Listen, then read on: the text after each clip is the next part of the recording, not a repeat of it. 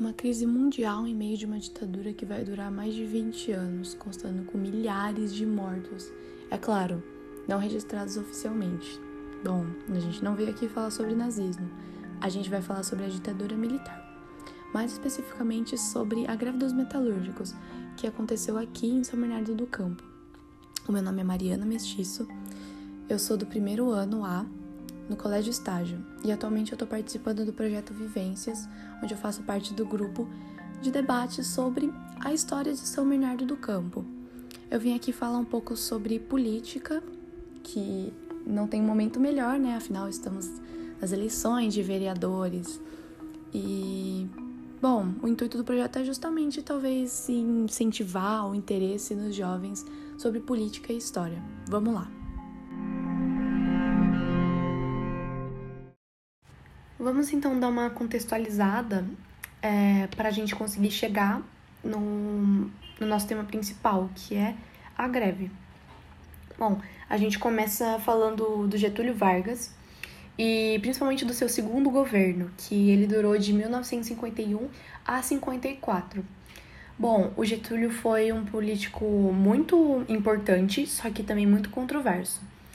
É, no seu último ano de presidência, seu governo estava atravessando muitas turbulências. Ele foi acusado de ter participado de um atentado de morte contra um jornalista e, e contra seu adversário político, Carlos Lacerda. Ele estava sofrendo uma forte pressão para que renunciasse e os militares brasileiros que queriam muito aplicar um golpe viram ali a opção perfeita.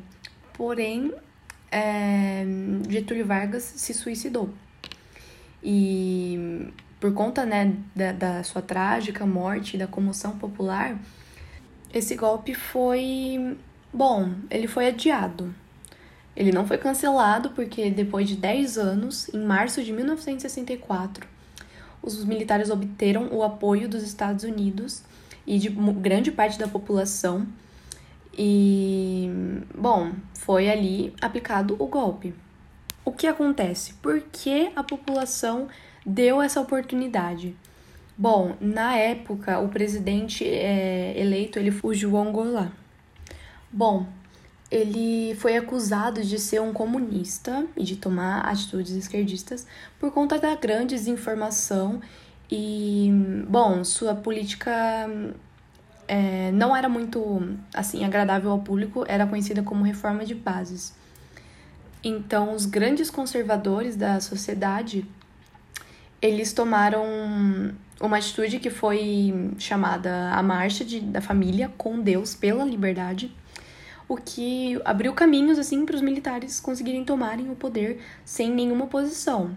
E também havia um grande medo, né, do, de uma possível guerra civil. Por isso, esses são os principais motivos pelos quais não houve nenhuma oposição.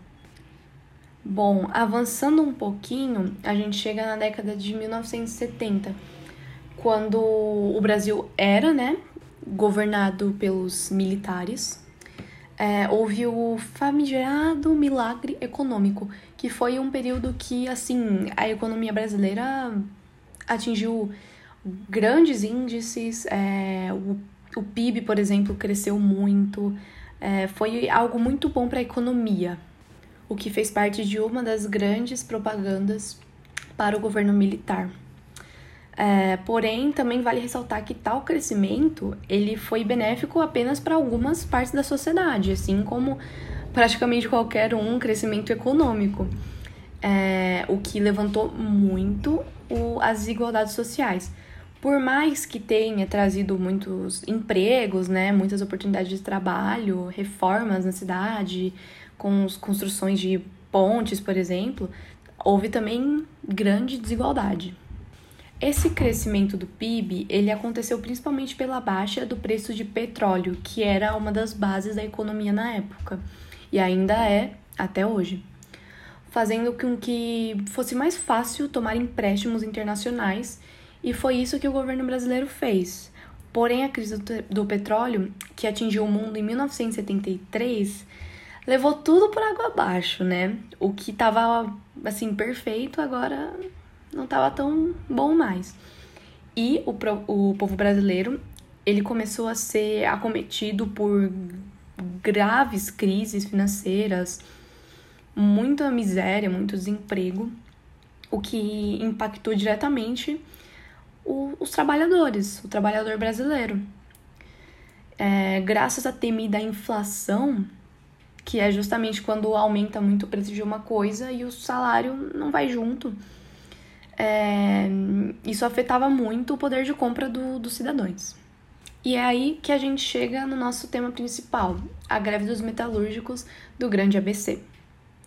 Bom, é, esse impacto da inflação ele não foi diferente para os trabalhadores metalúrgicos e os salários iam abaixando e os preços aumentando, o que desagradava demais, demais o povo. E com uma coordenação dos sindicatos, é, foi iniciado o primeiro movimento grevista com mais de 2 mil trabalhadores exigindo aumento salarial de 20% nas fábricas da Saab e da Scania, em 1978. Essa greve ela se alastrou para outras empresas é, do setor, como por exemplo a Ford e a Volkswagen.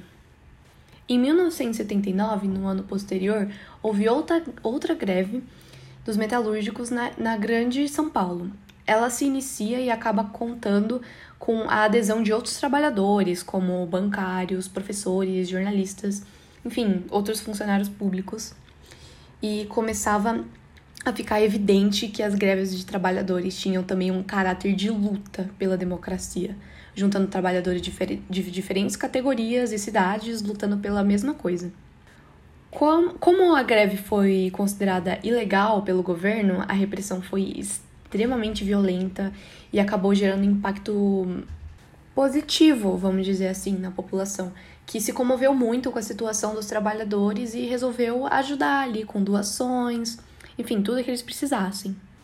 Agora, em 1980, é, aconteceu uma nova greve com um foco principal na cidade de São Bernardo do Campo e liderada por pelo famoso Lula, né, Luiz Inácio da Silva que naquele momento ele despontava para a Polícia Nacional como um importante líder sindical. É, os sindicatos realizavam as reuniões e comícios dos grevistas no estádio da cidade, o estádio 1 de maio. Essa greve, que foi a maior no período, ela durou 41 dias e apesar da intensa violência e repressão policial por parte do governo, mostrou a união dos trabalhadores grevistas e resistiram também graças ao apoio das pessoas que não participavam diretamente da greve. A greve foi considerada bem sucedida e mostrou o descontentamento geral da população com o governo militar, abrindo caminho para a reabertura democrática que levou ao fim do governo militar. Bom, nosso podcast agora chega ao fim. Eu espero muito que vocês tenham gostado e aprendido. Gostaria muito de agradecer também à escola e aos meus professores orientadores por me dar essa oportunidade de propagar informação.